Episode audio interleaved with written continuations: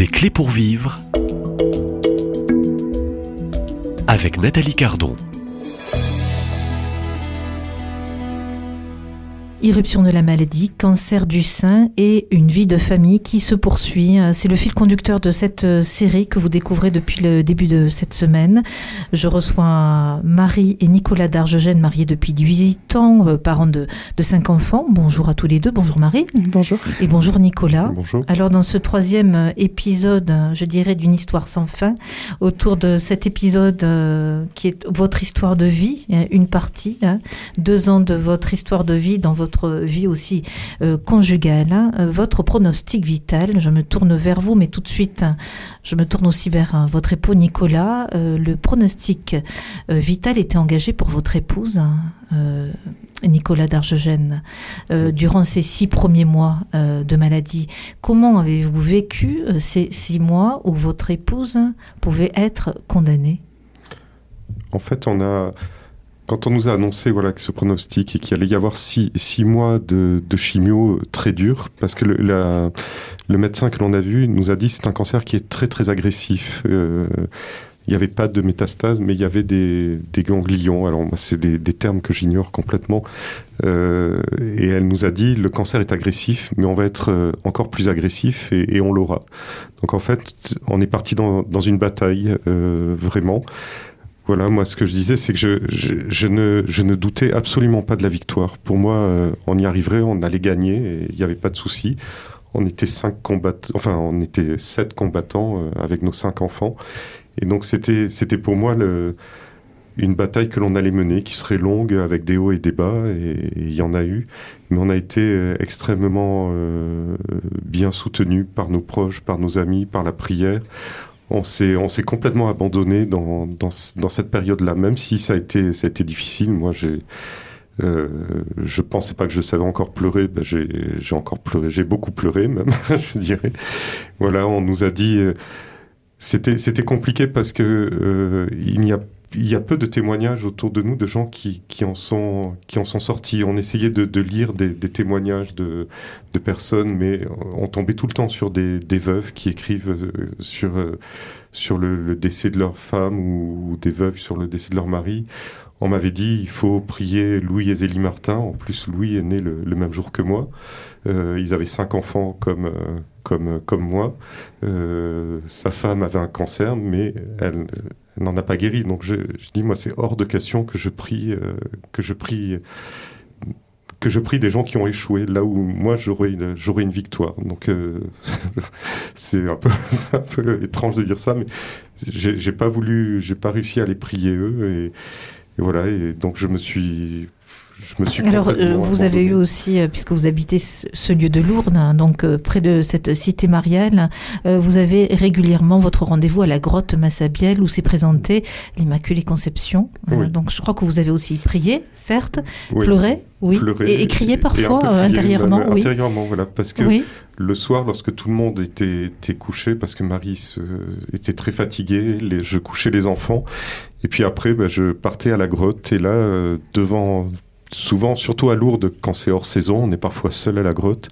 Et là, ben, j'ai pu exprimer mon, mécontentement en disant mais pourquoi, pourquoi nous, pourquoi moi, pourquoi, pourquoi elle, euh, à me dire pourquoi pas les autres aussi. Enfin, parce que voilà, quand on a commencé à annoncer, les, gens nous ont dit euh, euh, c'est pas normal que ça vous tombe sur vous parce que je me souviens d'une amie qui nous disait parce que vous êtes gentil.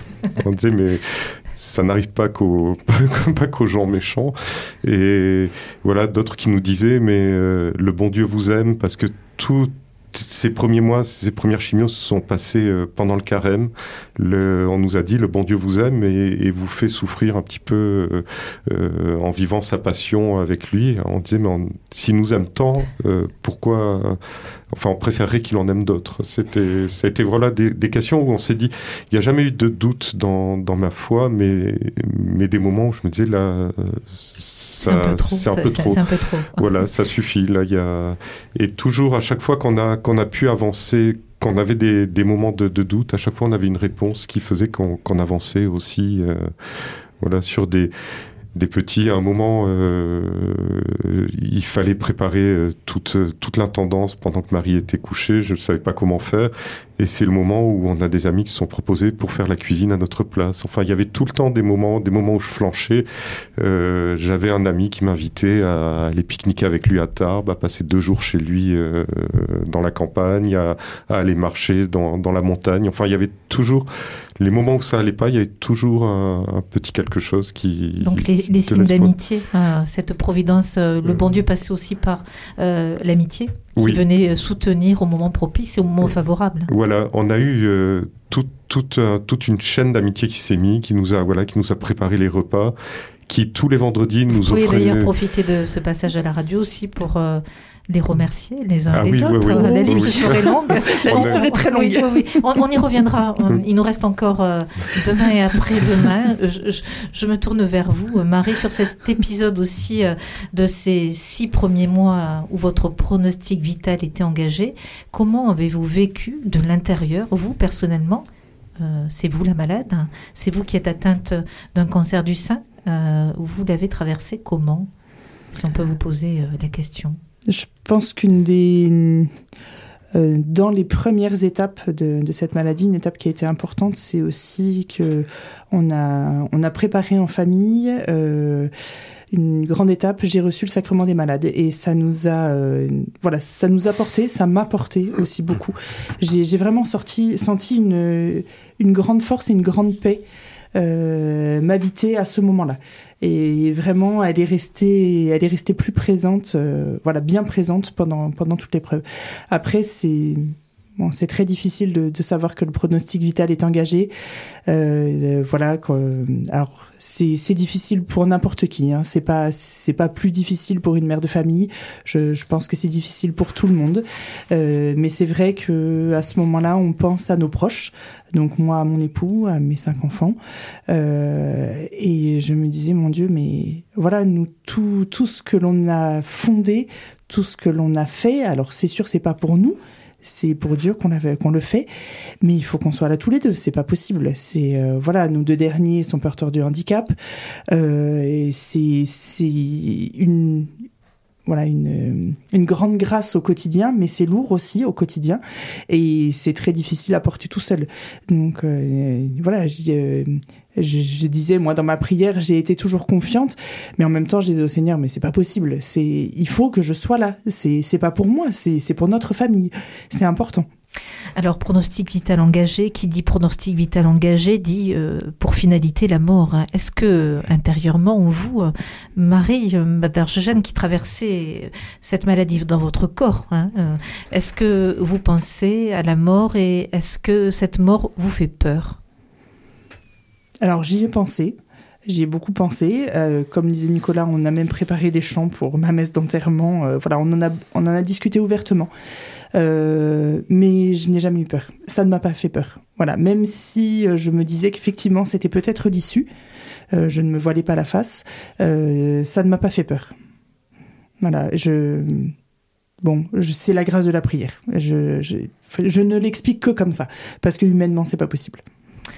Euh, on, on vous sent porté euh, dans euh, cet épisode de votre vie, l'un et l'autre, par des moments en fait presque de miracle. Le, le miracle de la grâce opère dans un acte au fond de, de confiance, alors que vous êtes au cœur, je dirais, d'une grande bataille. Oui, C'est ça le miracle? Oui, oui, c'est un grand miracle, c'est sûr, parce que voilà, humainement, c'est absolument pas possible. Mais de faire porté. ça. euh, On est porté, on est forcément porté par la prière des autres, par euh, c'est tous ceux qui ont prié pour nous qui ont permis ça. Alors, puisqu'on parle de la prière, on va parler de la prière et ça sera le rendez-vous. Et l'histoire continue, hein. l'histoire de votre vie, euh, de ces deux ans euh, de, de vie, Nicolas et Marie d'Argegène. On va faire mémoire un peu de ces temps aussi, au fond, de, de prière, les nombreuses visites aussi que vous avez eues euh, quand vous étiez malade, et puis plein de petites surprises qui vous attendaient. Euh, merci euh, de ce temps d'entretien aujourd'hui et et on vous donne rendez-vous demain à la même heure. Au revoir. Merci. Merci.